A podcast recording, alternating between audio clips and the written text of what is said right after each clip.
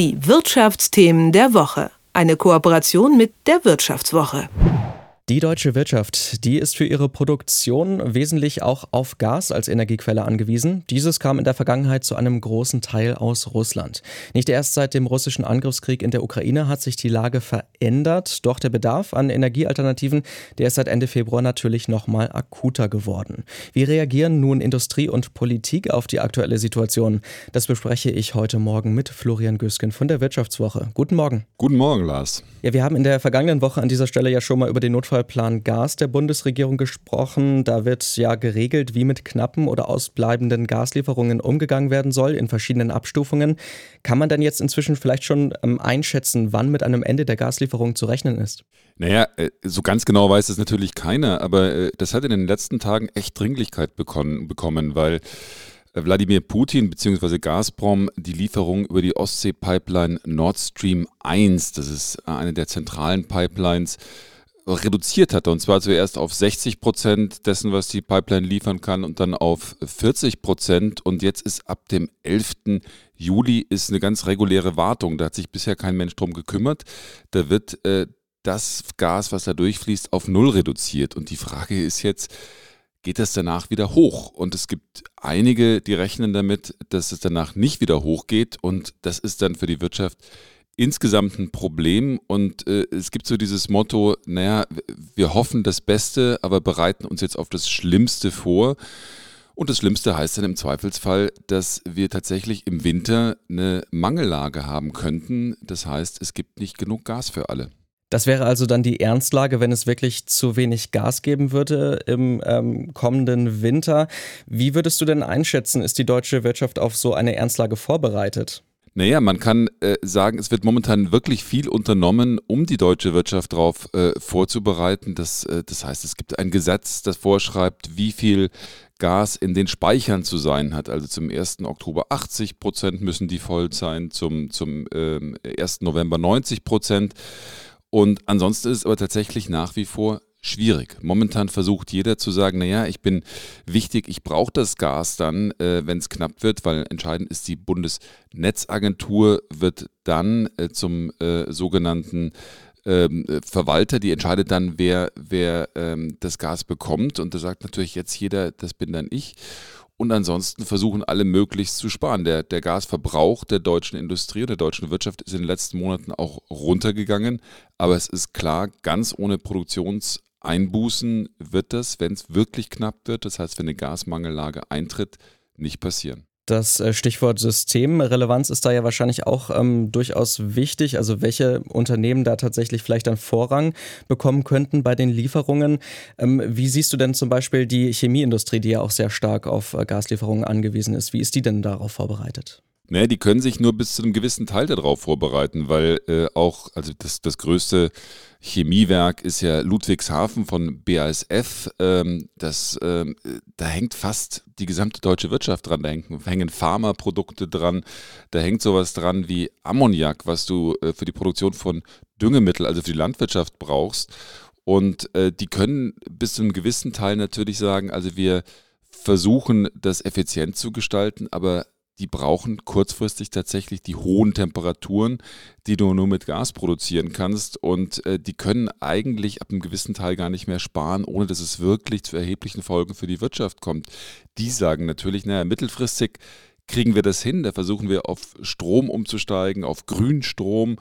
Ähm, da versuchen die auch einiges. Aber wie gesagt, also mit dem Blick auf den nächsten Winter, ähm, gibt es da auch relativ wenig Möglichkeiten. Und wenn das Gas wirklich fehlt, wenn denen auch Gas äh, abgedreht wird, dann ähm, wird es eng. Und natürlich auch nicht nur bei den großen Konzernen ist das so, sondern auch bei mittelständischen Unternehmen könnte man sich dann vorstellen, da wird ja auch viel produziert, ähm, zum Beispiel Papier oder auch Glas. Auch das ist natürlich sehr energieintensiv. Ähm, gibt es bei denen denn Pläne? Naja, es gibt den Mittelstand an sich gibt es natürlich so nicht. Es gibt äh, Unternehmen, die haben die Möglichkeit umzusteigen, die, die äh, produzieren, brauchen nicht so viel Gas für ihre Produktion, die können zum Teil dann umswitchen, zum Teil dann auch durch, damit, dass sie die Produktion etwas runterfahren. Aber es gibt auch Betriebe, wir haben mit einem Ölmüller gesprochen, also die produzieren Speiseöl. Die hängen wirklich komplett äh, am Gas und die sagen, naja, also wenn das Gas dann weg ist, müssen wir tatsächlich eins zu eins die Produktion runterfahren. Und äh, das hat dann tatsächlich auch Konsequenzen für äh, den Markt, hat den Konsequenzen für Futtermittel beispielsweise. Und äh, die haben Schwierigkeiten und die haben vor allem eine ganz große Sorge momentan. Denn äh, es gibt ein Gesetz, äh, das Energiesicherungsgesetz, äh, das schreibt vor, was passiert, wenn wir tatsächlich in so eine Mangellage kommen.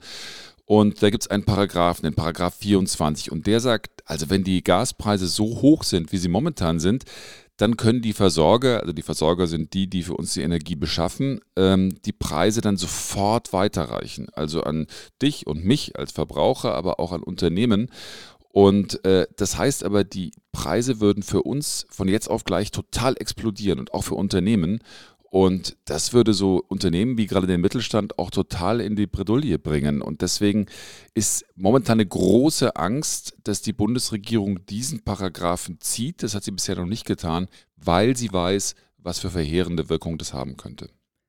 Jetzt haben wir sehr viel über die Unternehmen und ähm, die Industrie gesprochen, aber die, äh, die Politik spielt natürlich auch noch eine wichtige Rolle und interessanterweise, das habt ihr auch ganz schön im ähm, Artikel dargestellt, ist es so, dass Politik und Industrie ja im Moment relativ geschlossen auftreten. Was für eine Art der einstimmigen Kommunikation passiert denn da gerade? Naja, man muss ja sagen, dass es tatsächlich so ist, dass ähm, erstens momentan niemand genau weiß, was für Lösungen uns tatsächlich retten können. Es muss einiges vorbereitet werden. Deutschland muss mit Blick auf den Winter, und um den geht es ja, weil die Frage ist ja, äh, haben wir im Winter genug Gas oder nicht?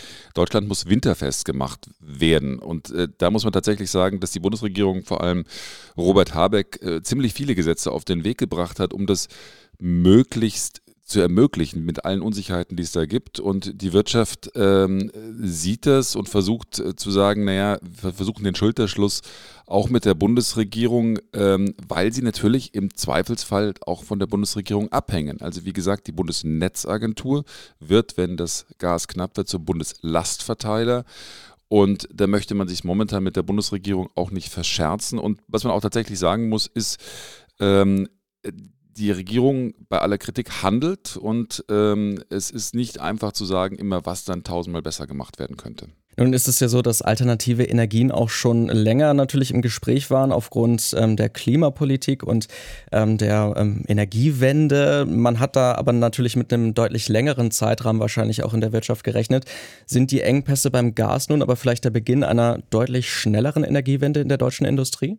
Äh, man kann es hoffen, aber es gibt natürlich auch gegenläufige äh, Tendenzen. Also es gibt jetzt äh, ein Gesetz, was äh, sagt, also das, was wir bisher mit Gas, also den Strom, den wir bisher mit Gas produziert haben, lasst uns den jetzt mal vorerst lieber mit, mit ähm, Kohle produzieren, ähm, weil das dann Gas spart.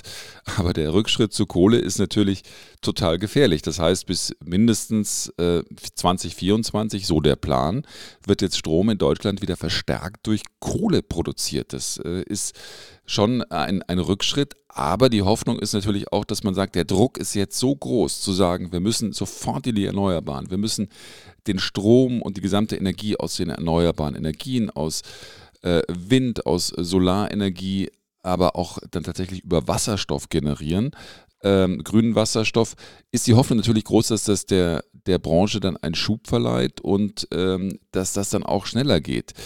Da kann man sagen, es ist momentan ist das Allerwichtigste die Versorgungssicherheit. Kurzfristig, da wird es Kohle sein, die uns rettet. Und die Hoffnung ist, dass in den nächsten Jahren tatsächlich die Erneuerbaren dann einen Schub kriegen. Soweit die Einschätzung von Florian Gösgen von der Wirtschaftswoche an diesem Freitagmorgen.